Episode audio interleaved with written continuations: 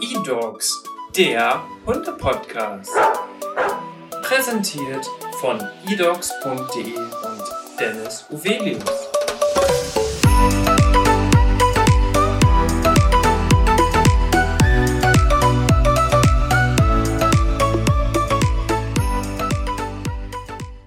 Hallo und herzlich willkommen zu einer neuen Podcast-Folge. Heute habe ich einen ganz, ganz spannenden Gast bei mir im Podcast und zwar Anna Mitura.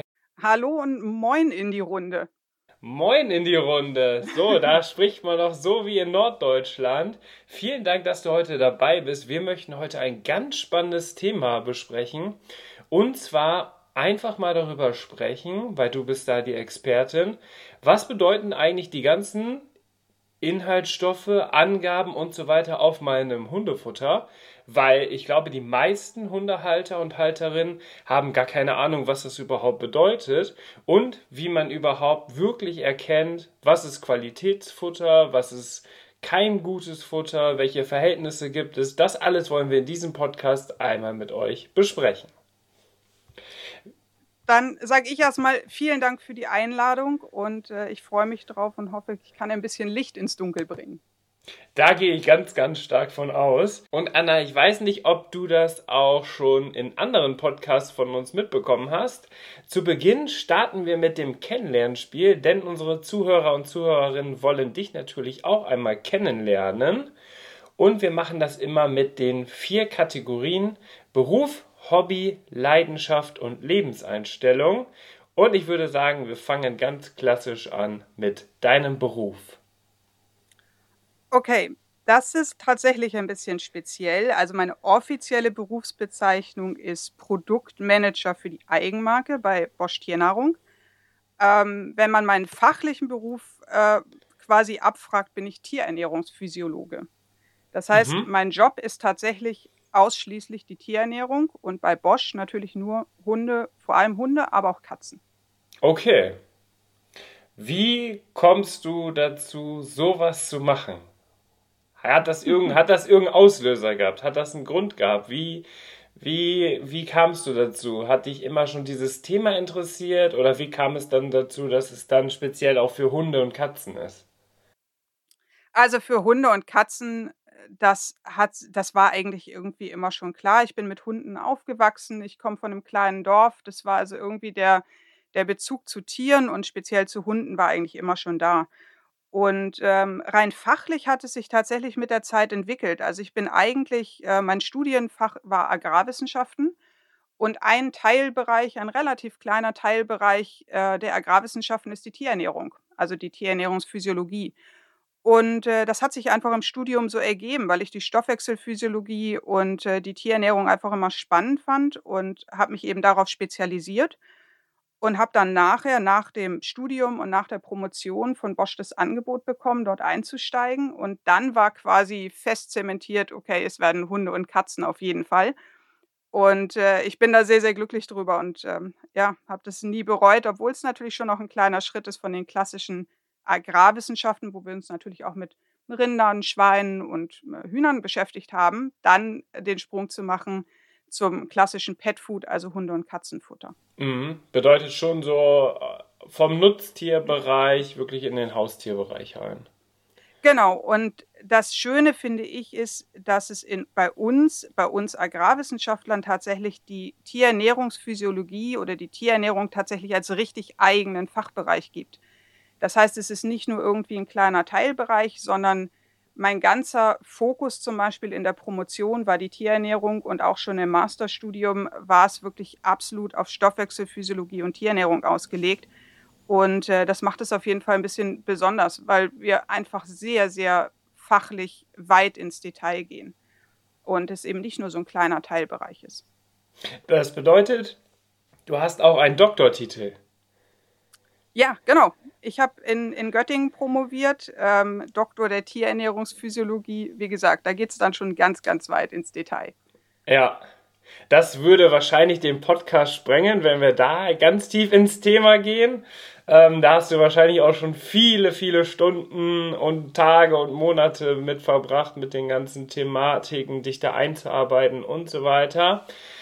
Dein Job ist ja mit Sicherheit auch sehr, sehr zeitintensiv. Wie sieht es bei dir denn privat aus? Was hast du noch für Hobbys nebenbei?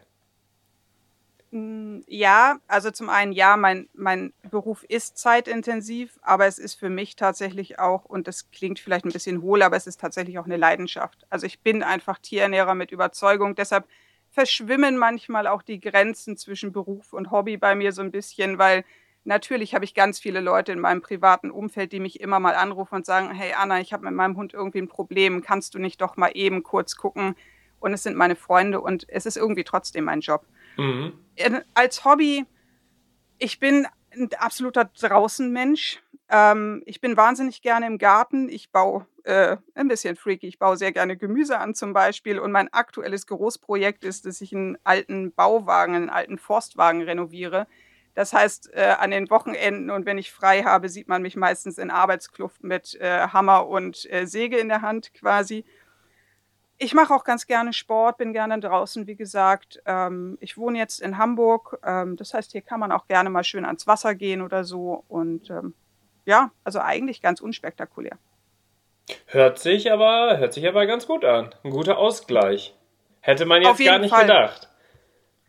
Ja, und für mich ist es auch wichtig, ähm, weil mein Job ist natürlich schon sehr, äh, in Anführungszeichen verkopft. Ich bin ich bin sehr weit im Detail, oft sehr im wissenschaftlichen Bereich. Und dann tut's halt auch einfach mal gut, wenn man sich am Wochenende im Garten beim, äh, Garten umgraben oder beim Arbeiten am Bauwagen 'n bisschen körperlich abreagieren kann. Sehr schön. Du hast jetzt schon die Leidenschaft angesprochen. Das ist ja auch ein Teil der Kategorien. Und wie sieht's denn bei dir aus? Verfolgst du eine Lebenseinstellung oder hast du das mal für dich definiert? Ach, definiert eigentlich nicht. Ich glaube, meine Le Lebenseinstellung ist vielleicht so 'n bisschen 'ne 'ne Kombination aus meinem Typ, denn ich bin vom Typ her tatsächlich einfach Naturwissenschaftlerin durch und durch. Also, ich Mhm. bin ein sehr sachlicher Mensch. Ich analysiere gerne Dinge und, ähm, das zieht sich irgendwie durch mein Leben durch. Und ich glaube, der zweite Part, der auch gar nicht so weit davon entfernt ist, wenn man aus der Wissenschaft ist, ist immer neugierig bleiben.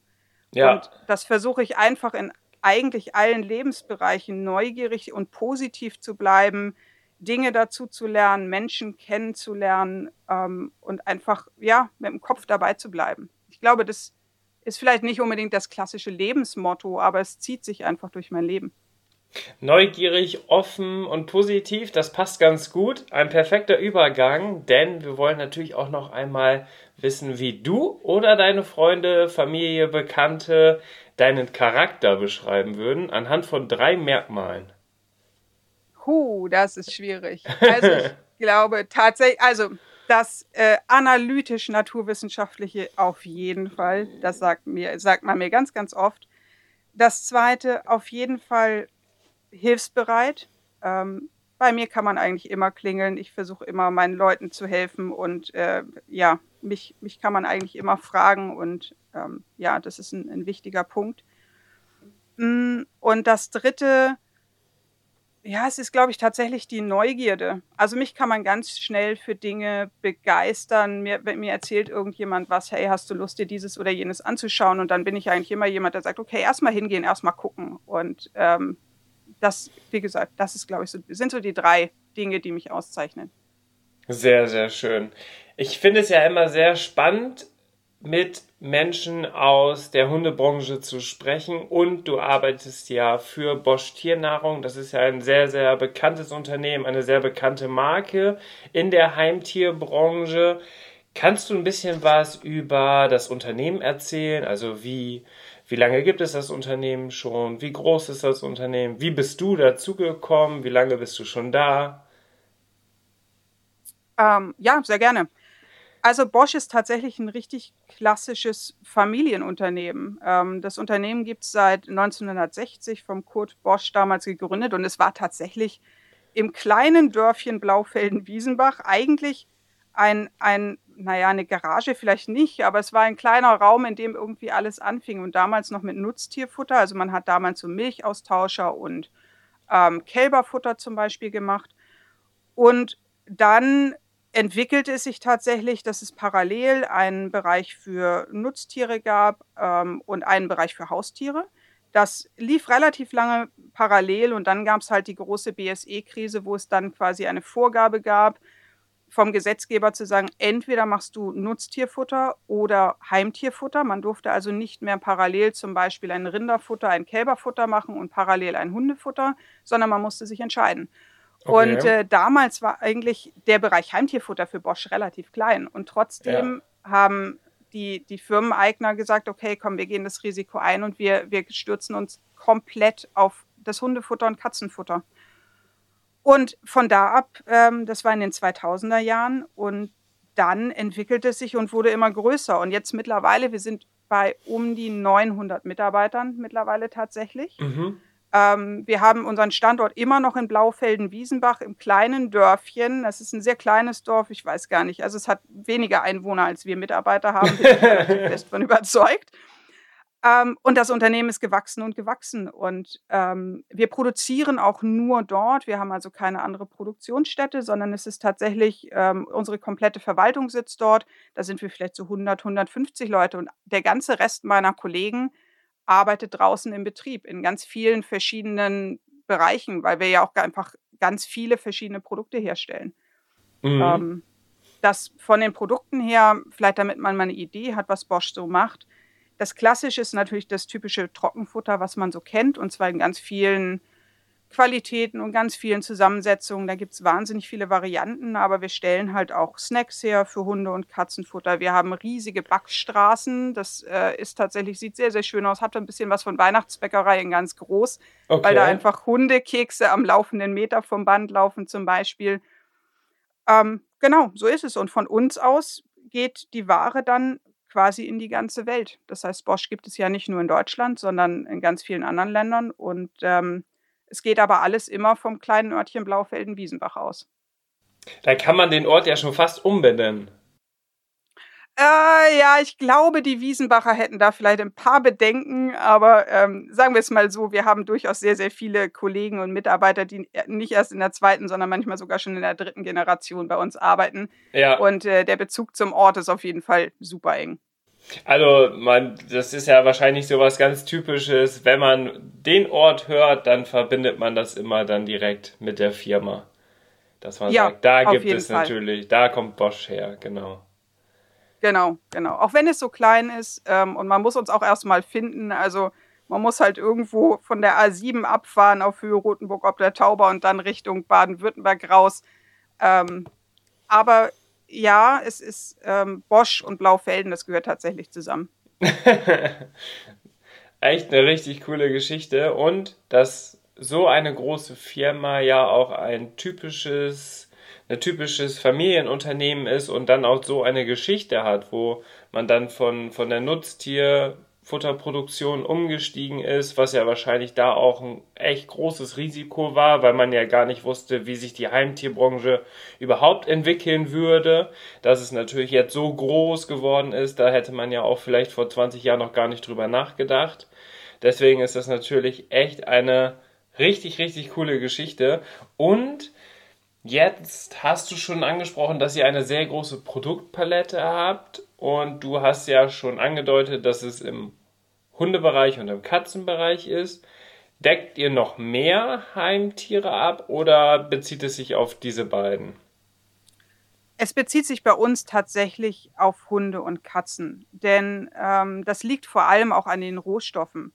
Ähm, für Hunde- und Katzenfutter braucht man zum Beispiel sehr, sehr viele Fleischrohstoffe, tierische Rohstoffe, die zum Beispiel ja, wenn man jetzt bedenken würde, irgendwo die Kaninchenernährung oder so, was ja auch ein klassisches Heimtier ist, ähm, Hamster, Kaninchen oder ähnliches, da werden natürlich ganz andere Rohstoffe verwendet. Mhm. Und ähm, deshalb ist es für uns so, dass es eigentlich von vornherein klar war, dass wir uns auf die Dinge konzentrieren, die wir gut können und wo wir auch die Rohstoffe für haben. Und da bieten sich, also deshalb eben Hunde- und Katzenfutter und eben nicht Dinge wie ähm, Kaninchen oder Exoten oder solche, solche Dinge. Da gibt es sicherlich andere Firmen, die haben andere Produktionsanlagen und die haben da eine ganz andere Expertise und wir haben uns eben entschieden, bei dem zu bleiben, was wir wirklich gut können.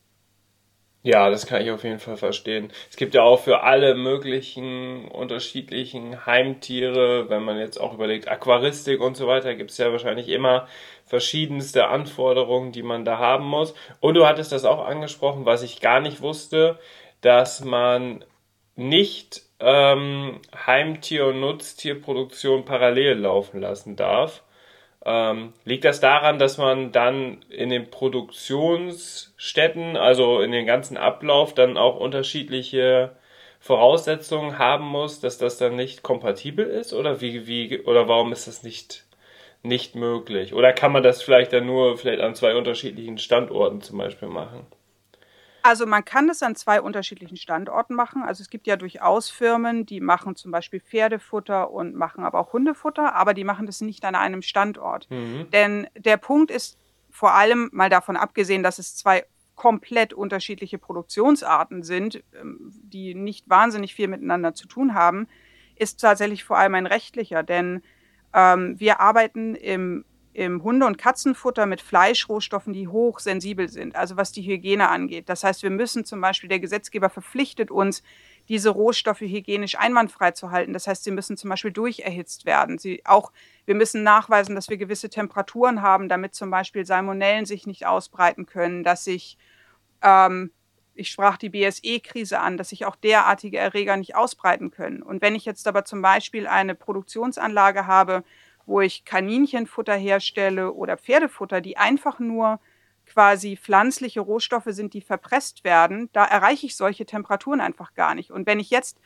in einem Produktionsprozess oder in einer, in einer Anlage beides machen würde, dann könnte ich niemals sicherstellen, dass ich nicht ähm, eine Übertragung habe von Fleischkomponenten, Fleischrohstoffen auf diese pflanzlichen Komponenten. Und bei den pflanzlichen Komponenten kann ich dann nicht mehr sicherstellen, dass sie hygienisch einwandfrei sind, weil sie ja nicht mehr durcherhitzt werden. Mhm. Und deshalb ist es tatsächlich so, dass man sagt, bei uns ist zum Beispiel dieser Erhitzungsprozess wahnsinnig wichtig über die Extrusion, aber auch über die Backstraßen.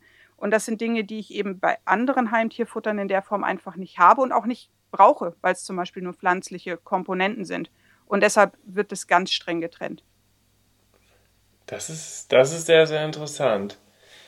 Jetzt haben wir ein ganz typisches Beispiel. Und zwar habe ich ja jetzt mittlerweile keinen Welpen mehr, aber einen neuen Hund. Und die Vorbesitzerin, die Züchterin quasi, hat euer Welpenfutter, euer Puppyfutter gefüttert.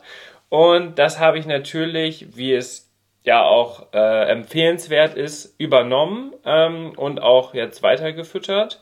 Das kann man ja bis zu vier Monate, bis zum vier, bis der Hund vier Monate alt ist, auch weiterfüttern. Und das ist natürlich jetzt einmal ein perfektes Praxisbeispiel hier für den Podcast, dass wir wirklich einmal schauen, was bedeuten eigentlich die Inhaltsstoffe, die da draufstehen? Weil du kannst mir das natürlich äh, als Expertin genau sagen, weil da sind natürlich so ein paar Angaben drauf, die hat man vielleicht auch schon in anderen Bereichen gesehen.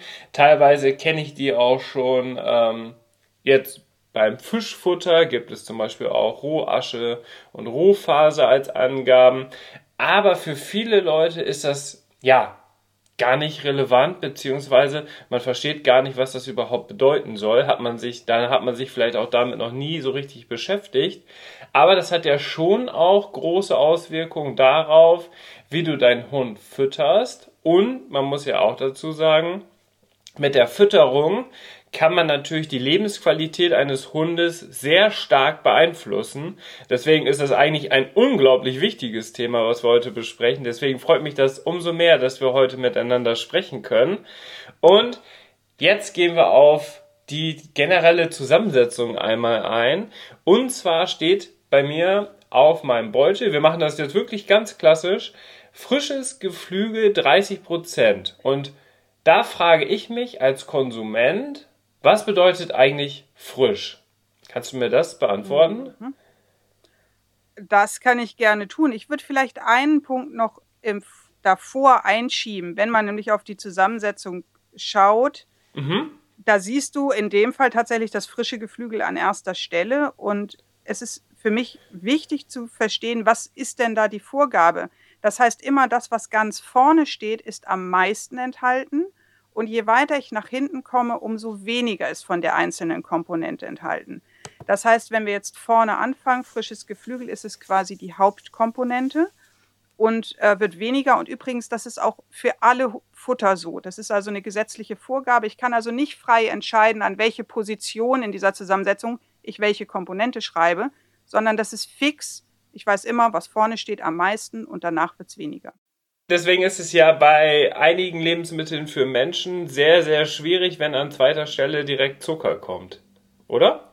Zum Beispiel, genau, dann weiß man gleich, oh, da ist äh, da, also selbst wenn nicht drin steht, wie viel Zucker drin ist, das ist ja. nicht verpflichtend, das zu tun, aber dann weiß ich schon, okay, da ist sehr, sehr viel drin, ah, okay. wenn es an zweiter Stelle mhm. kommt.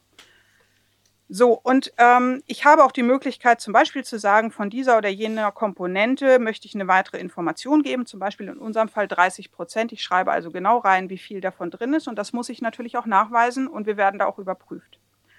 So, und dieses frische Geflügel, was ist das eigentlich?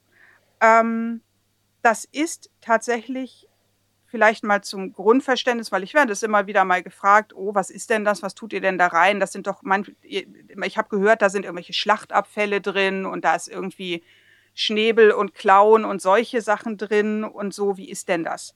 Also zum einen, Abfälle werden einfach niemals verwendet, sondern es gibt tatsächlich eine sehr strenge gesetzliche Vorgabe, die sagt, dass wir für Tierfutter nur Material von, das heißt so, gesund geschlachteten Tieren verwenden dürfen, die für den menschlichen Verzehr freigegeben waren.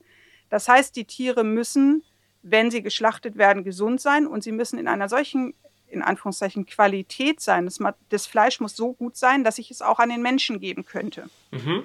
Was macht aber den Unterschied jetzt bei unserem frischen Geflügel zu dem, was wir vielleicht in der Fleischtheke finden irgendwo oder beim, beim Aldi abgepackt? Der Punkt ist der, dass wir zum Beispiel neben dem klassischen Muskelfleisch, was man natürlich auch in der Fleischtheke findet, also Brust und Keule zum Beispiel, verwenden wir auch gerne Rohstoffe oder, oder Teile vom Tier, die eigentlich in der menschlichen Ernährung mittlerweile kaum noch verwendet werden, was sehr schade ist. Zum Beispiel die Innereien, Herz, Leber, Niere. Das sind super tolle, hochwertige Rohstoffe, aber kaum noch jemand verarbeitet in der Küche für seine eigene Ernährung zum Beispiel ähm, Hühnerleber oder Hühnerherzen. Das ja. gibt es mal, das ist aber mittlerweile super selten. Und äh, wir haben jetzt halt die Chance, diese, diese Rohstoffe oder diese Teile vom Tier eben als hochwertige Rohstoffe für uns zu verwenden. Das heißt, beim frischen Geflügel ist es tatsächlich eine Mischung aus Muskelfleisch und ähm, diesen Innereien. Das wechselt auch immer mal ein bisschen. Und was wir auch verwenden, werden wir auch immer wieder mal gefragt, ja, ihr habt da doch bestimmt ganz viel Zeug drin, was irgendwie, was total schwer verdaulich ist. Wir verwenden auch Knorpel und Knochen. Klar, in kleinem Anteil, weil die eine super Quelle sind für Calcium und Phosphor. Warum soll ich Calcium und Phosphor als Einzelkomponente zusetzen, wenn ich aber natürliche Quellen habe? Natürlich nehme ich die sehr gern. Was aber zum Beispiel nicht verwendet wird, ist sowas wie Schnäbel oder Krallen, weil wir da auch gar nichts von hätten, die zu verwenden. Die sind nämlich so wahnsinnig schwer verdaulich, dass ein bisschen salopp gesagt der Hundehaufen wahnsinnig groß werden würde und äh, das Futter einfach irre schwer verdaulich wäre. Mhm. Ähm, als zweite Angabe ist Geflügelprotein getrocknet angegeben.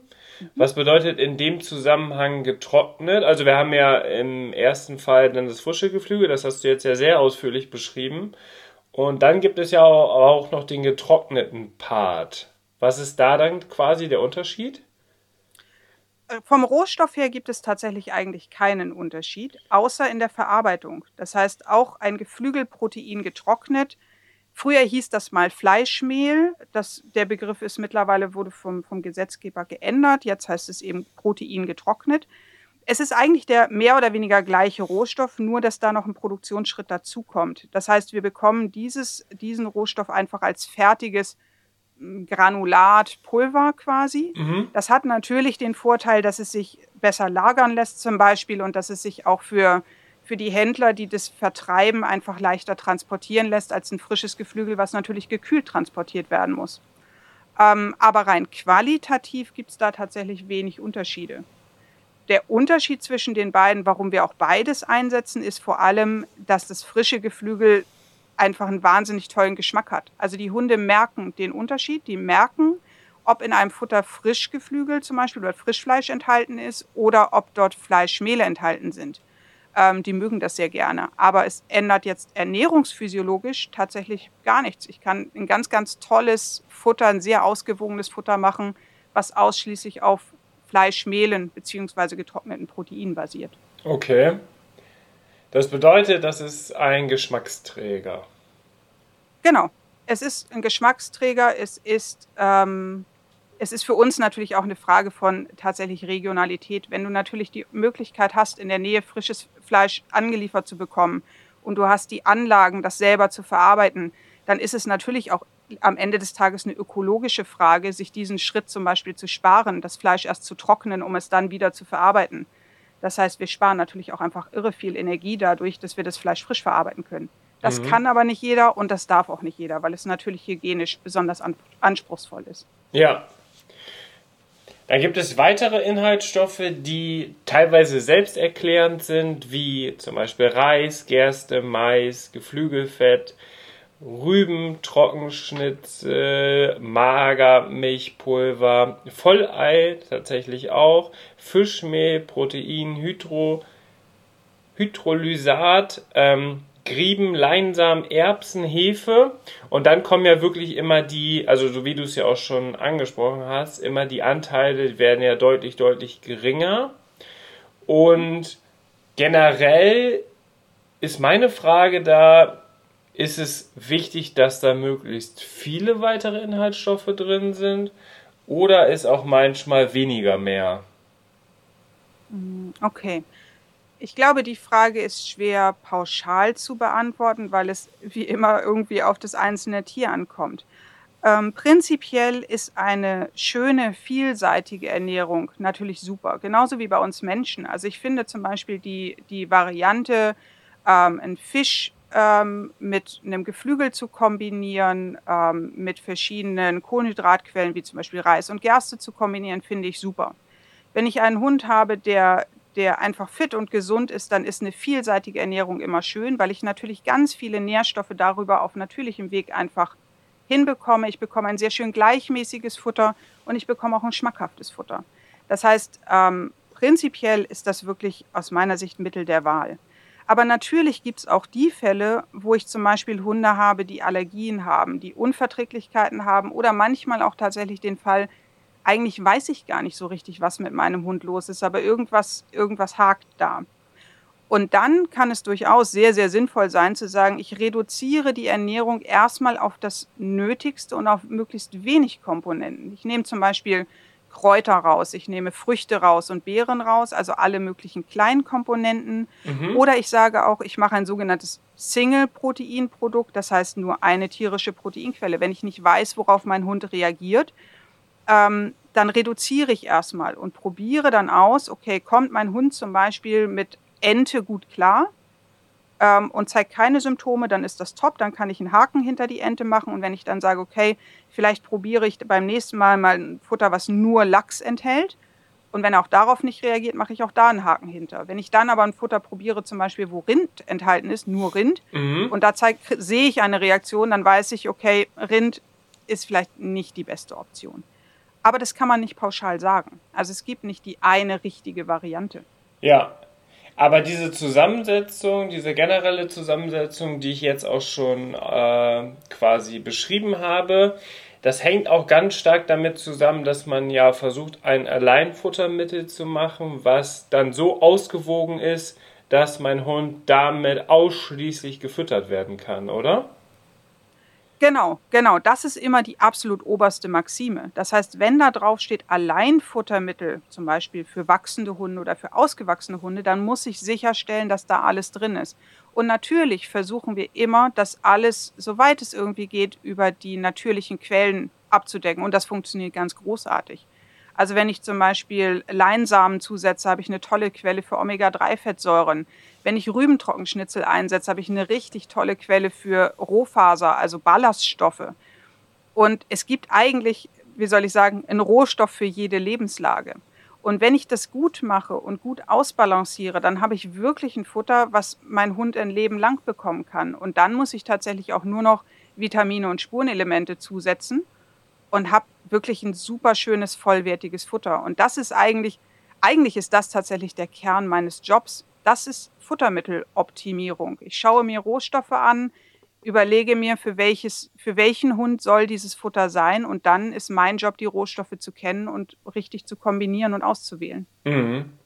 Ja, das glaube ich.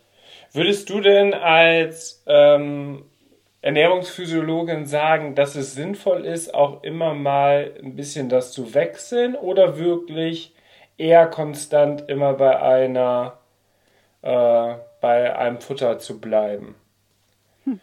Meine klassische Aussage dazu ist eigentlich immer never change a winning team wenn das gut funktioniert, wenn mein Hund ein Futter hat, das er gut frisst, gut akzeptiert, die Verdauung ist in Ordnung, ich habe ähm, hab nicht zu, zu wenig Output, aber auch nicht zu viel, der Kot ist gut geformt, mein Hund ist fit und gesund, dann würde ich immer sagen, bleib dabei. Das ist doch toll, freu dich drüber und, und ändere nichts. Und ja.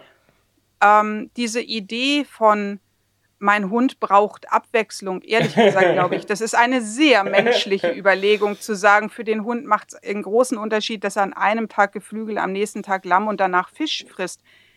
Nach meiner Erfahrung, und es gibt da auch ein paar wissenschaftliche Studien, die zeigen, für den Hund macht das ehrlich gesagt keinen Unterschied. Und ich finde, oder das ist auch ganz persönlich, auch bei meinem Hund habe ich es immer so gemacht, zu sagen, ich entscheide mich einmal für ein Futter, das richtig gut funktioniert, das ist mein Hauptfutter.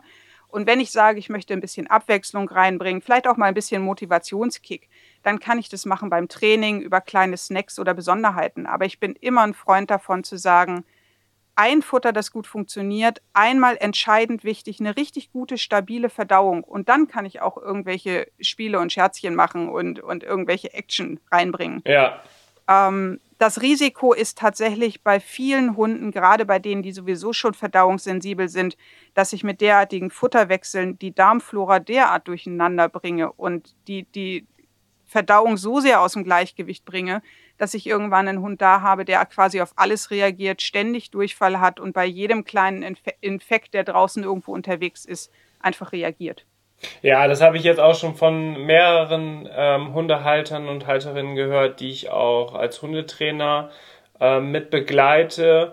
Und dort wird oft dann der Hund sehr, sehr vermenschlicht, dass man wirklich sagt, ey, der muss doch eigentlich jeden Tag nochmal wieder eine andere Geschmacksrichtung haben und so weiter und so fort. Dann kommen aber genau das, was du gerade schon gesagt hast, Verdauungsprobleme dazu. Dann ist der Hund auf einmal deutlich müder. Dann ist er, dann will der auf einmal das eine Futter nicht mehr, weil er das andere vielleicht dann besser oder lieber mag. Ähm, und dann kommt es ja zu so einem Teufelskreis, dass man irgendwann vielleicht nur noch Abwechslung reinbringen muss, weil der Hund sonst gar nicht mehr vernünftig frisst. Und dann hast du ja auch ein wahnsinnig großes Problem. Genau. Also zum einen ähm, ist es so, dass ich natürlich, ich habe auch Kunden, ähm, die mich ganz verzweifelt anrufen und sagen, ich habe hier irgendwie zu Hause 30 Säcke Futter rumstehen und irgendwie es funktioniert nichts mehr. Ich habe einen ganzen Haufen Geld dafür ausgegeben und eigentlich frisst mein Hund immer nur so mal für drei Tage dieses, mal für zwei Tage jenes und dann mag er nicht mehr.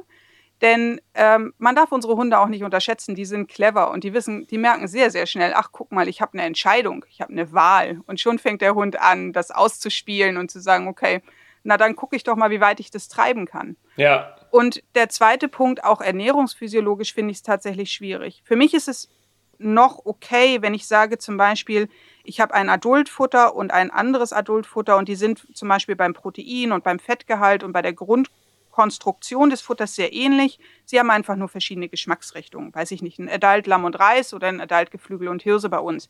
Die sind relativ ähnlich da mag das noch okay sein. Ganz schwierig finde ich, wenn man zum Beispiel Futterwechsel macht, die sich massiv unterscheiden. Dass ich also zum Beispiel einmal ein Futter habe, ein Trockenfutter mit 20 Prozent Rohprotein und plötzlich nehme ich eins mit 30 Prozent Rohprotein. Und danach springe ich zu einem mit 15 Prozent Rohfett und hatte vorher eins mit nur 8 Prozent Rohfett. Mhm. Und das ist natürlich, das ist einfach eine wahnsinnige Umstellung für den Hund und das darf man nicht unterschätzen. Das ist so ungefähr so, wie wenn wir Menschen uns entscheiden, ich esse zwei Wochen lang nur Junkfood und äh, gehe irgendwie äh, zu Burger King und McDonalds und danach entscheide ich mich plötzlich, ah nee, jetzt muss ich aber mal ganz gesund leben, jetzt esse ich nur noch Vollkornprodukte. Ja. Das merken wir auch. Ja, das kann ich mir gut vorstellen. Deswegen sollte man da dann wirklich ein bisschen konsequenter bleiben und vielleicht den Hund auch als Hund betrachten, oder? Genau. Und viele Hunde sind ganz froh, wenn sie nicht entscheiden müssen. Die sind sehr, sehr glücklich damit, wenn wir entscheiden, welches Futter für sie passt und dann folgen sie uns. Das ist ja das Tolle an Hunden. Hunde mögen uns und wollen uns gefallen und und die meisten Hunde sind sehr glücklich damit, wenn ihr Partner Mensch Entscheidungen trifft. Und mhm. dann gehen sie mit. Jetzt wollen wir einmal in die analytischen Bestandteile gehen. Da kennt man das natürlich von den Produkten für Menschen, dass man immer darauf schaut, hey, wie hoch ist die Kaloriendichte auf 100 Gramm, ähm, wie viel Protein ist drin, wie viel Kohlenhydrate, wie viel Fett, also die typischen Makronährstoffe. Das ist ja was, was vielleicht auch durch das ganze Gesundheitssystem, aber auch durch Tracking-Apps und so weiter. Mittlerweile kannst du ja dein, dein Essen, was du, was du konsumierst, komplett tracken, dass du genau weißt, was für eine Verteilung hast du da und da. Ähm, was aber jetzt zum Beispiel bei Hundefutter dann auch mit drin ist und als Bestandteil, vor allem von den Prozentzahlen, dann auch, würde ich mal sagen, deutlich relevant ist, sind Rohfaser und Rohasche. Und das ist jetzt ja schon etwas, was jetzt dann schon ungewöhnlich ist und wo die meisten Leute, glaube ich, gar nicht wissen, was das überhaupt bedeutet. Kannst du mir die beiden Begriffe einmal erklären? Sehr gerne. Ähm, zum einen vielleicht, also diese ganze Gruppe Rohprotein, Rohfett, Rohfaser, Rohasche, das ist die sogenannte Wender-Analyse. Das ist quasi unsere, die, die Brot- und Butteranalytik der Tierernährer und ähm, die ist überall auf der Welt wirklich gleich. Das heißt, das Tolle ist, und das ist vielleicht auch wichtig für, für denjenigen, der auf so einen Beutel drauf guckt, es spielt keine Rolle, von welchem Hersteller oder aus welchem Land ich diese Werte vergleiche Sie sind immer gleich analysiert. Okay. Sie unterliegen immer den gleichen Regeln. Das heißt, ich kann sie wirklich direkt nebeneinander legen und kann sagen, Produkt A hat das und Produkt B hat das. Ähm, das Roh, da wundern sich manche Leute, was hat es denn mit dem Roh auf sich? Ehrlich gesagt, das ist historisch gewachsen und ist einfach eine, naja, eine etwas nerdige ähm, Tierernährer-Eigenschaft zu sagen, okay, wir können nicht garantieren, dass es auf die fünfte Nachkommastelle genau ist, und weil das so ist, sagen wir, es ist roh. Das heißt annäherungsweise auf die dritte Nachkommastelle.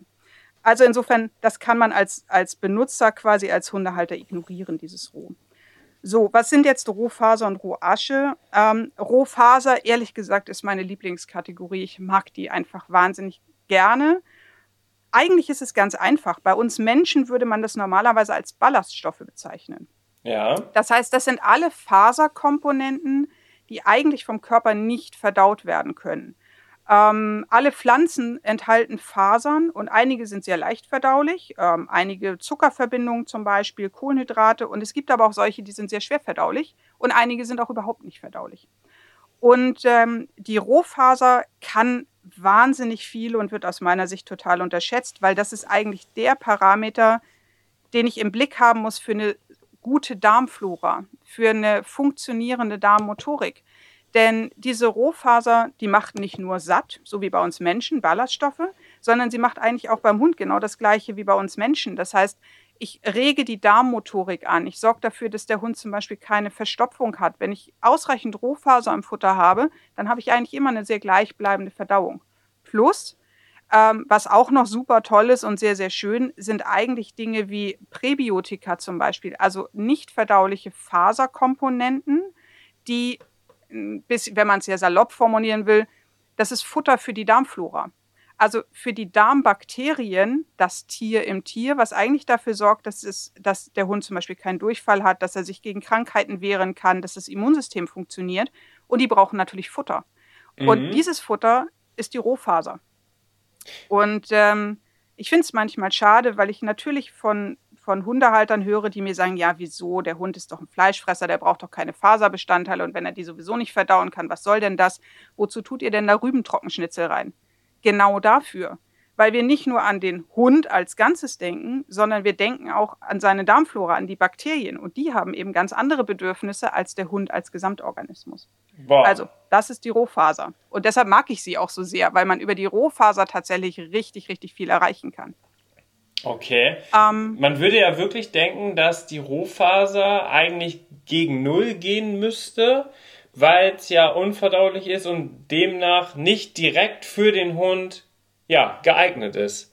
Aber jetzt, wo du das dann so erklärst, hat es natürlich einen ganz anderen, eine ganz andere Auswirkung, ähm, dass man sagt, das ist natürlich super sinnvoll. Und wenn man jetzt im Menschenbereich, das finde ich immer, kann man sehr gut als Parallele ziehen, über Ballaststoffe spricht, dann würden alle sofort sagen, ja, Ballaststoffe sind ja super wichtig, obwohl es ja quasi das gleiche ist. Genau, genau. Also uns kommt leider so ein bisschen dieser Begriff, dieser äh, 200 Jahre alte Begriff der Rohfaser in die Quere. Aber ja, es ist genau so. Und ehrlich gesagt, ein Futter, das 0% Rohfaser enthält, das wäre was, was ich nicht aus dem Regal nehmen würde, sondern ich würde bei einem Trockenfutter normalerweise, vielleicht, dass, dass, dass die Zuhörer auch mal eine Vorstellung davon haben, so ein ganz klassisches Adult-Futter, ähm, was nicht besonders speziell ist, liegt meistens irgendwo so zwischen zwei, knapp zwei Prozent und vielleicht so dreieinhalb Prozent Rohfaser.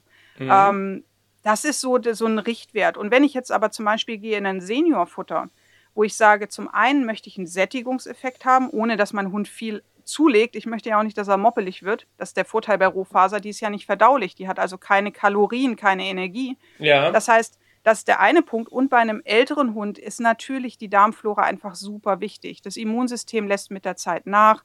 Meistens lässt auch die Darmmotorik ein bisschen nach. Auch das ist wie bei uns Menschen. Und da kann ich dann durchaus sagen, ich gehe auf einen Rohfasergehalt von sechs, sieben oder sogar mehr Prozent. Und das kommt diesen Hunden wahnsinnig entgegen. Ähm, das, das funktioniert richtig gut. Plus, es macht auch noch satt. Okay. Also jetzt speziell bei meinem Futter ist es 2,5 hängt natürlich, glaube ich, dann davon ab, dass es ja auch ein Welpenfutter ist oder dass dann der mhm. Anteil doch gering ist, weil du sagst, es geht teilweise auch bis 6, 7 Prozent, was für ältere Hunde dann durchaus auch sinnvoll sein kann. Ähm, wie sieht es denn mit der zweiten Variante aus? Der Rohasche. Ist das das okay. Gegenteil dazu? ah, so ein bisschen ja. Ähm, genau, die Rohasche, was ist das eigentlich, damit man vielleicht mal eine Idee hat? Ich nehme quasi, ähm, ja, wenn ich wenn ich zu Hause machen würde, quasi, ich würde eine Handvoll äh, Hundefutter nehmen, packe das bei 550 Grad in den Ofen und warte eine Nacht.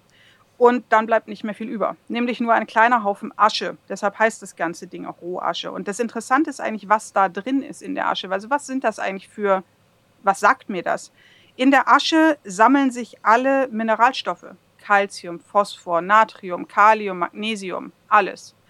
Ähm, das ist ja der, der gute Teil quasi an der Rohasche. Das heißt, das sind natürlich die super wichtigen Nährstoffe, die ich auf jeden Fall brauche. Zwingend. Ähm, aber was sagt mir die Asche noch? Knochen zum Beispiel enthalten oder bestehen fast oder zu sehr, sehr großem Anteil eben aus diesen Mineralstoffen. Das heißt, wenn ich Knochen verbrenne, habe ich einen sehr, sehr hohen Rohaschegehalt. Wenn ich Muskelfleisch verbrenne, ein klassisches Putenfilet oder so, dann ist der Aschehaufen winzig klein. Ja. Das heißt, die Rohasche ist für mich tatsächlich und auch für den, denjenigen, der dann das, das Futter im Regal sich anschaut, ein super toller Qualitätsmarker eigentlich. Denn es gibt sehr, sehr viele Futter im, im Handel und im Markt, die haben zum Beispiel super exotische Fleischquellen, irgendwas wie Känguru oder, keine Ahnung, Krokodil oder irgendwas. Ähm, und die haben auch sehr, sehr hohe Fleischanteile, wo ich sage, okay, 70, 80 Prozent Fleischanteil. Und im ersten Moment klingt das richtig, richtig toll. Und dann schaue ich hinten drauf und sehe ein Rohaschegehalt von 12, 13, 14, teilweise sogar noch mehr Prozent. Und was sagt mir das dann? Das sagt mir eigentlich, ja, der Hersteller hat da eine, eine außergewöhnliche Fleischquelle in großer Menge drin, aber das ist nicht viel Fleisch, sondern das ist vor allem ganz, ganz viel Knochen. Und ähm, das ist per se naja, nicht, noch nicht kritisch. Es wird dann schwierig, weil diese Knochen natürlich auch bedeuten Calcium und Phosphor. Und wenn ich jetzt natürlich astronomisch hohe Calcium- und Phosphorgehalte habe, dann habe ich zum Beispiel gerade bei den jungen Hunden, kann ich sehr schnell zum Beispiel Fehlbildungen, Knochenfehlbildungen verursachen. Denn ich kann nicht nur einen Kalziummangel haben, sondern ich kann auch eine Kalziumüberversorgung haben. Okay. Oder wenn ich an ältere Hunde denke, alle diese Mineralstoffe werden eigentlich über die Niere quasi verstoffwechselt. Und alles, was zu viel ist, muss über die Niere, über den Urin ausgeschieden werden. Wenn ich jetzt einen älteren Hund habe, der zum Beispiel ein eher schwächeres Nierensystem hat, was nicht so ungewöhnlich ist, und der kriegt so wahnsinnig hohe Aschegehalte und damit wahnsinnig viel von diesen Mineralstoffen, dann ist die Niere ganz schnell mal überfordert. Und dann habe ich leider schnell mal einen Hund, der dann zum Beispiel Nierensteine hat oder sowas wie Struvit-Kristalle, Urinkristalle. Das heißt, diese Mineralstoffe verbinden sich tatsächlich im Urin und können natürlich auch zu massiven Entzündungen führen. Das heißt, die Rohasche ist tatsächlich ein echtes Qualitätsmerkmal. Das ist echt was, woran ich richtig viel sehen kann, wenn ich auf so einen Beutel drauf gucke. Das bedeutet aber auch, jetzt ganz einfach gesprochen, der Rohascheanteil sollte schon gering sein. Mm, ja, also prinzipiell ja. Und jetzt muss man aber auch sagen, wie gesagt, ich muss anders, ich würde sagen, der Rohaschegehalt muss in einem gesunden Mittelmaß sein. Denn ja, ich will ja auch Calcium und Phosphor und Natrium und Kalium haben und die sind eben Rohasche. Das heißt, klar, wenn ich irgendwo einen Rohaschegehalt habe von klassisches Adultfutter 5, 6, 7 Prozent, vielleicht auch 8 Prozent, das ist alles vollkommen im Rahmen. Also man muss da jetzt, es geht da nicht um die zweite Nachkommastelle. Aber wenn ich natürlich in einem wahnsinnig hohen Bereich bin und sage, ich komme irgendwo in den Bereich 13, 14 oder noch mehr Prozent, dann wird es wirklich kritisch. Mhm. Anders kann es natürlich auch sein, dass ich sage, ich habe ein Nierenschonfutter, also ein ganz spezielles Futter, und dann will ich einen besonders niedrigen Aschegehalt. Das stimmt. Okay, weil bei meinem Welpenfutter ist jetzt die Angabe 6,5 Prozent. Wenn du jetzt aber gesagt hast, dass es teilweise äh, Futtermittel gibt, vielleicht mit exotischen Fleischzusätzen, wo es das Doppelte ist, das äh, hört sich ja wirklich dann schon dramatisch an. Auf jeden Fall. Und das ist auch wirklich was, wovon ich ernsthaft abraten kann. Und das hängt auch nicht mit irgendeinem Hersteller oder irgendwas ab, sondern da kann wirklich jeder Hundehalter ziemlich einfach das für sich entscheiden. Und ich möchte einfach nur, ja, dass man vielleicht einfach mal drauf guckt und sich nicht so sehr abschrecken lässt von diesem äh, eher wissenschaftlichen Begriff analytische Bestandteile. Das sagt einem tatsächlich sehr viel. Ja, das hört sich äh, jetzt nicht so sexy an, würde ich mal sagen. Und jetzt als Konsument gesprochen, jetzt habe ich mich ja auch mit den Themen, äh, vor allem im Vorfeld des Podcasts, auch intensiv auseinandergesetzt. Und auch in meiner Hundetrainerausbildung ist das Thema Fütterung natürlich auch ein großer Bestandteil. Aber was die Leute am Ende, glaube ich, auf der Verpackung interessiert, ist echt der Fleischanteil. Je höher, umso besser. Aber dass solche Angaben wie die Rohasche dann völlig uninteressant sind. Mhm. Und das ist sehr schade. Und ich finde auch diese Aussage, der Fleischanteil je höher, je besser, das ist. Mm, also ich finde es immer schwierig, wenn man sagt, alles oder nichts, je mehr, je besser. Also ich ich finde, eine gesunde Ernährung ist immer eine Frage von Maß und Mitte, genauso wie bei uns Menschen. Und auch bei uns, uns ist meistens bewusst, dass es ganz gut ist, ausgewogen sich zu ernähren und viele Nährstoffe zu haben. Und es, die, die Diäten, die immer nur einen, einen, eine Komponente zum Beispiel in den Vordergrund stellen, damit tut man dem Körper auf lange Sicht meistens keinen Gefallen. Mhm. Und bei der Hundeernährung finde ich es genau dieser Punkt wichtig, zu sagen, je mehr, je besser ist es nicht, sondern ich möchte ein ausgewogenes Futter. Ich möchte passende Vitamine, Spurenelemente, alle Mineralstoffe, Aminosäuren. Darauf sollte ich den Fokus legen. Und dann sollte man vielleicht auch nochmal im Hinterkopf behalten, auch nicht jeder Hund ist ein Supersportler. Natürlich gibt es, ähnlich wie bei uns Menschen, die Supersportler, die sagen, hey, der Fokus ist absolut die Proteinversorgung und im Fall von Hunden die hohe, der hohe Fleischgehalt und so. Das sind die Supersportler. Aber wenn ich jetzt sage, naja, mein Hund zum Beispiel, mein Rufus, ist ein sehr gemütlicher 13-jähriger Riesenschnauzer-Mix, der sehr gerne schläft und in der Sonne liegt. Warum sollte ich ihm ein Futter geben mit 70% Fleischanteil oder 80% Fleischanteil? Das ist schlicht und einfach nicht erforderlich. Für das, was sein Körper leistet, für das, was sein Organismus tut, braucht er das nicht. Und er ist auch in einem Alter, wo er jetzt keine Muskeln mehr groß aufbaut oder so. Und da finde ich, muss, ist es wirklich wichtig, tatsächlich mit Maß und Mitte zu schauen und ernsthaft zu bewerten. was macht denn mein Hund? Was ist er denn für ein Typ? Und passt das eigentlich zu meinem Hund? Mhm. Wenn ich jetzt überlege, dass der Fleischanteil so hoch ist, also 60, 70, 80 Prozent, bedeutet das ja im Umkehrschluss, dass auch viel weniger Anteile an den anderen Inhaltsstoffen drin sein müssen, rein rechnerisch, mhm. ist ja klar. Was ja aber auch bedeutet, dass eigentlich so ein Futter viel, viel schwieriger zusammensetzbar ist, um das als Alleinfuttermittel darzustellen, oder? Auf jeden Fall. Also es wird immer schwieriger, ich habe immer weniger Rohstoffe zur Auswahl. Ähm, und es ist tatsächlich so, wenn, wenn ich es mir aussuchen kann als diejenige, die ein Rezept macht, dann würde ich immer ein gesundes Mittelfeld wählen, weil ich dann auch die Möglichkeit habe, eben zum Beispiel zu sagen, ich setze ein Chicorée ein, also Ballaststoffe ein. Ich setze vielleicht auch mal, ähm, keine Ahnung, eine, eine Omega-3-Fettsäuren ein, also Fischöl oder ein Leinsamen oder so. Aber je mehr Fleischanteil ich habe, umso weniger Platz in Anführungszeichen habe ich ja noch in meiner Rezeptur, um solche wirklich wichtigen und wertvollen Komponenten einzusetzen. Und auch dann kommt es ja noch darauf an, ich möchte ja auch ein vernünftiges Gleichgewicht haben. Proteine, Kohlenhydrate, Fette. Es soll alles im Gleichgewicht sein. Und wenn ich natürlich die Proteine schon massiv überbewerte, dann wird es tatsächlich irgendwann schwierig. Mhm. Ja, das kann ich mir vorstellen. Jetzt haben wir ja viel über die Hauptbestandteile gesprochen, aber es gibt ja auch noch die Mikronährstoffe, also die Kleinkomponenten.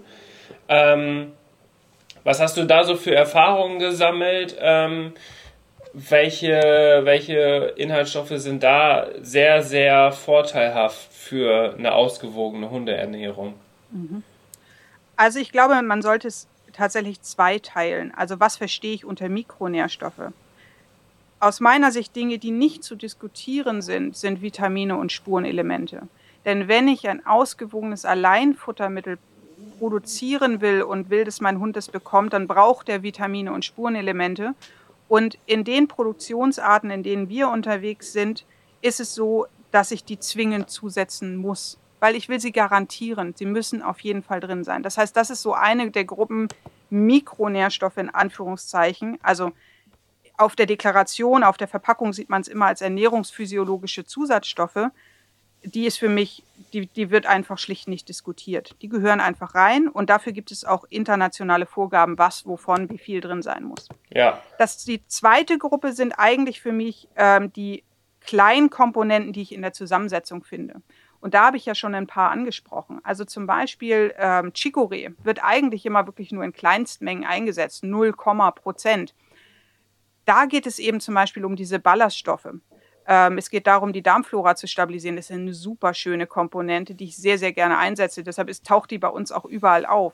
Oder die Hefen zum Beispiel. Bei den Hefen geht es nicht darum zu sagen, je mehr, je besser. Ich setze davon nicht 5 oder 10 Prozent ein, sondern ich bleibe im sehr kleinen 0, Prozent Bereich, irgendwo 0,2, 0,3 vielleicht aber ich habe da rein Komponenten drin. Das sieht man auf unseren Zusammensetzungen teilweise, sieht ein bisschen schräg aus, glaube ich. Manan, Oligosaccharide und Beta-Glucane.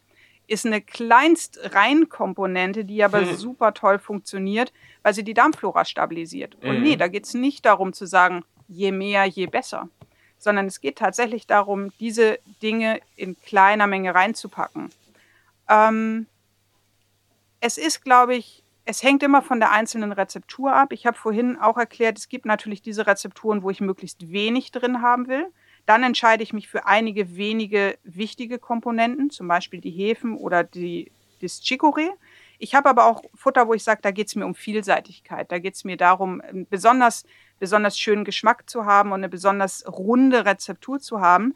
Und da können dann zum Beispiel auch Früchte oder Gemüse oder Beeren mit reinspielen, weil auch die bieten natürlich ihre eigenen Vorteile, zum Beispiel Spurenelemente.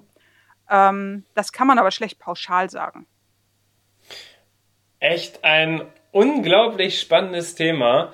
Und ich glaube, die, die Hundefütterung insgesamt, die ist ja mittlerweile so vielfältig geworden, Heißt, es gibt ja das Barfen, es gibt immer neue Trends, es gibt Insektenfutter, vegetarisches Futter für Hunde, alles Mögliche. Also da kann man sich ja mehr oder weniger aus allen Bereichen irgendetwas zusammenholen. Aber am Ende reduziert sich das ja eigentlich immer auf diese Basics, die wir jetzt heute besprochen haben, wo man selber einfach auch mal drauf achten kann. Was ich natürlich unglaublich gut finde, dass du auch das Wissen mit uns teilst. Du hast ja auch schon gesagt, du bist ganz oft in Beratungsgesprächen, du kriegst viele Nachfragen und so weiter und so fort.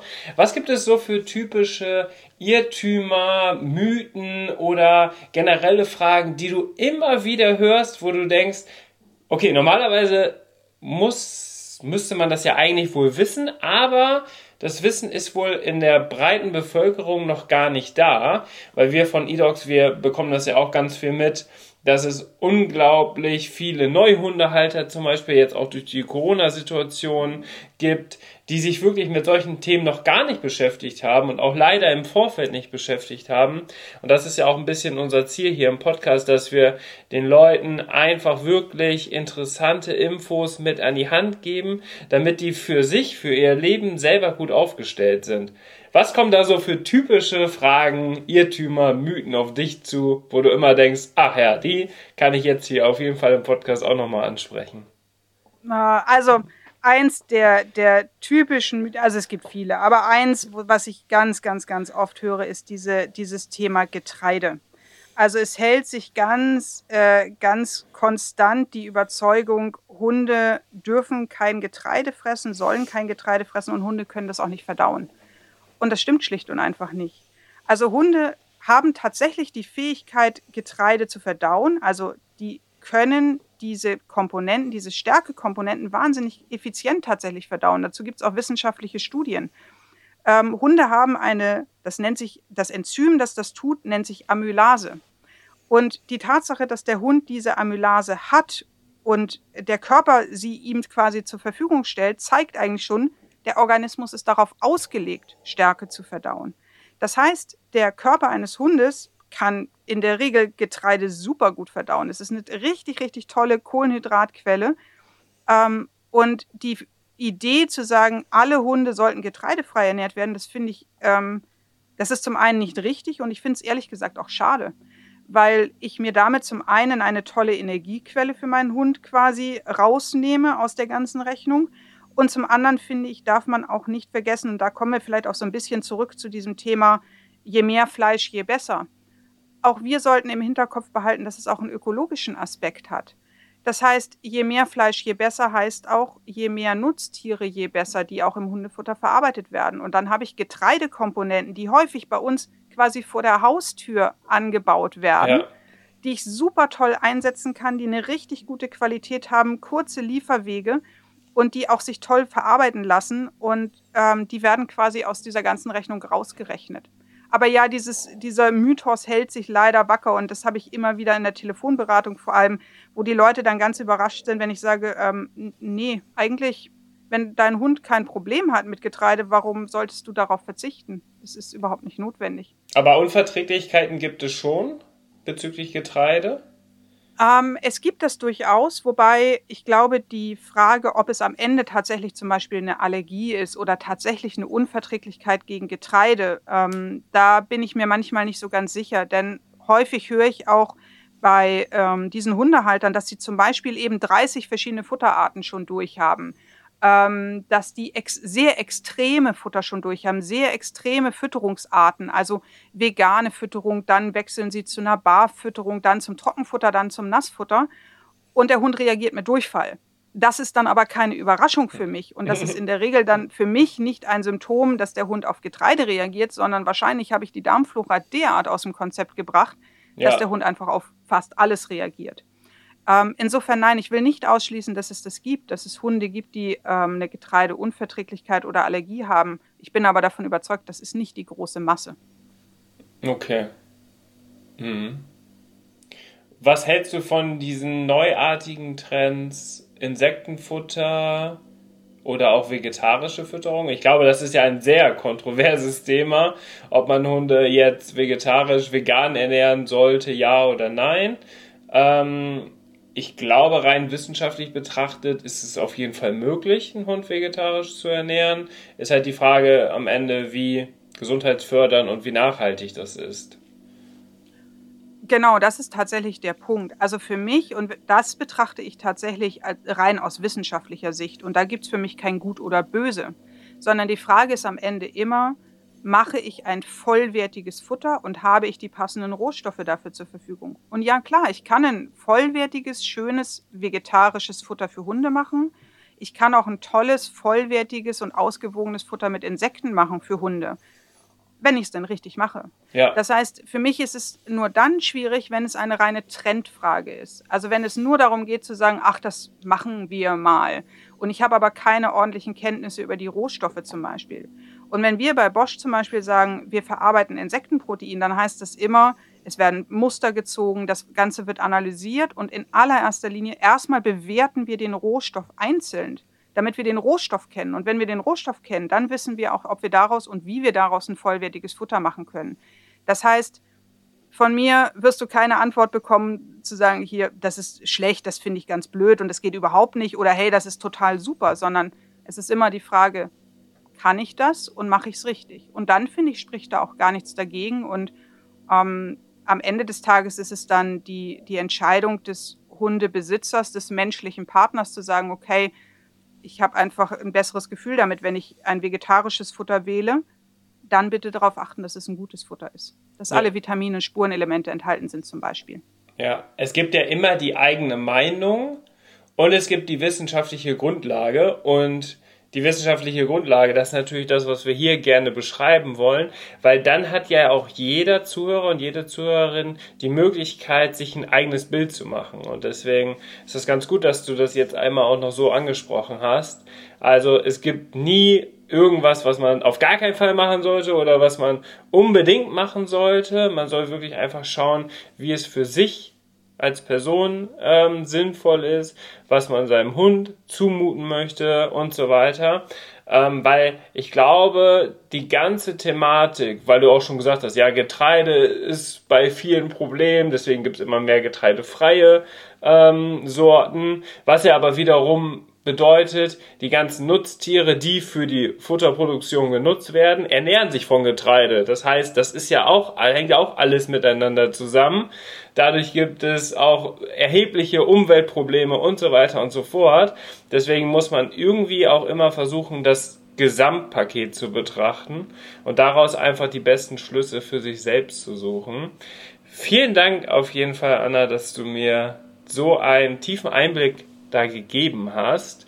Und was mich natürlich jetzt aus eurer Branche und aus der unternehmerischen Sicht noch interessiert, ist, wie geht es bei euch so in der Zukunft weiter? Ihr seid ja mit Sicherheit dabei, auch neue Sachen auszuprobieren, neue Tests durchzuführen und so weiter. Was habt ihr generell in der Zukunft noch so geplant?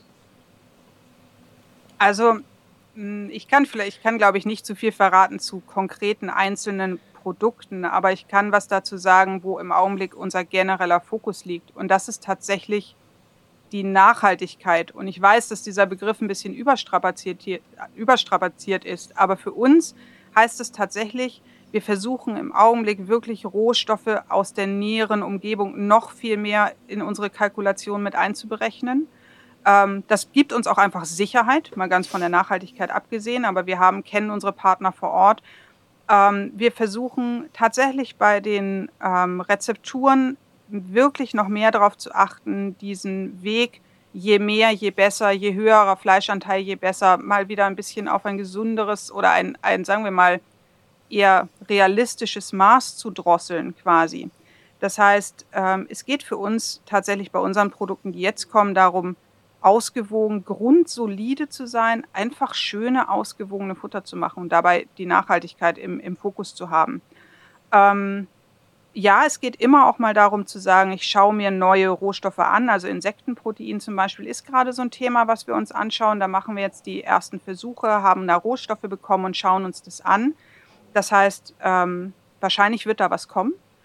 Ähm, aber es ist tatsächlich für uns im Augenblick, und ich glaube, das können auch alle Hörer nachvollziehen, im Augenblick ist, ist da ganz, ganz viel im Umbruch und es ist sehr viel mehr als nur Hundefutter oder Tiernahrung insgesamt. Und wir sind ziemlich stark davon betroffen, weil unsere Rohstoffe kommen eigentlich von überall. Ja. Und der Fokus ist gerade vor allem, unser Unternehmen, unsere Produktion auf solide, tragfähige Beine zu stellen, damit wir in Zukunft auch weiterhin genau so ein Futter machen können.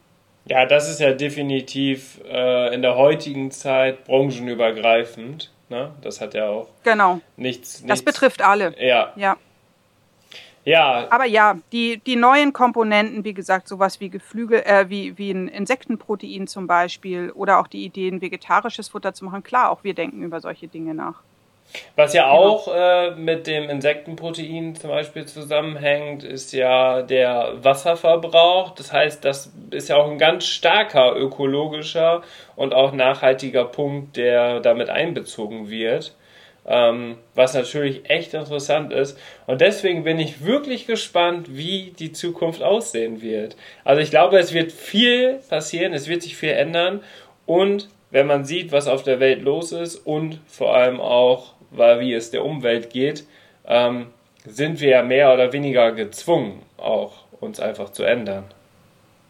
Auf jeden Fall. Jeder Einzelne und unsere Partner Hund quasi, die ziehen dann mit. Das ist das, was ich zu Anfang gesagt habe. Ich glaube, die Hunde, die machen, die, die gehen mit uns mit. Und wenn wir eine kluge Entscheidung treffen, dann finden wir auch das passende Futter für unseren Hund und finden auch das, was quasi zukunftsträchtig ist, damit wir eben noch ganz lange super zusammenleben können. Und äh, ja, ich glaube am Ende, wie soll ich sagen, also für mich und auch für, das, für die Firma, da bin ich ziemlich fest von überzeugt, ist es eigentlich genau das, was irgendwie auch so ein bisschen meine Lebenseinstellung ist, was ich zu Anfang gesagt habe. Neugierig bleiben und positiv bleiben. Das ist die Option. So gehen wir voran. Das ist ja auch lebenswert. Auf jeden Fall. Und dann funktioniert es auch. Und wenn man dann auch mit, mit Leidenschaft dabei ist, ähm, dann, dann kriegen wir das auch hin, richtig gutes Futter zu machen und ähm, ja, unseren, unseren Kunden und deren Partnern quasi was, was ordentliches auf den Teller und in den Napf zu bringen. Perfektes Schlusswort, Anna. Ich würde sagen, so belassen wir es. Vielen Dank, dass du beim Podcast dabei warst. Ich weiß, war das dein erster Podcast? Ich glaube, du hattest einmal schon einen gemacht. Ähm, genau, also erstmal danke für die Einladung. Das war für mich spannend. Ja, ich habe das schon mal gemacht, aber das war, das war wirklich nur rein intern. Das war ganz, ganz klein. Das heißt, für mich ist es jetzt was ganz Besonderes, ähm, einen so großen Podcast zu machen und ähm, hoffentlich auch viele Hörer damit zu erreichen. Das ist für mich ganz neu. Ja, also das ist ja mit eines der wichtigsten Themen überhaupt. Deswegen hoffe ich natürlich auch, dass sich viele den Podcast bis hierhin angehört haben. Also für diejenigen, die jetzt gerade noch dabei sind, ihr habt auf jeden Fall alles richtig gemacht, weil in diesem Podcast konnte man einiges für sich selber mitnehmen. Und das ist ja auch unser Ziel in diesem Podcast. Anna, dir wünsche ich alles Gute. Bleib gesund und munter und erstelle wunderschöne neue Produkte für die Zukunft, so dass es unseren liebsten Haustieren einfach gut geht. Und ich verabschiede mich. Bis dahin.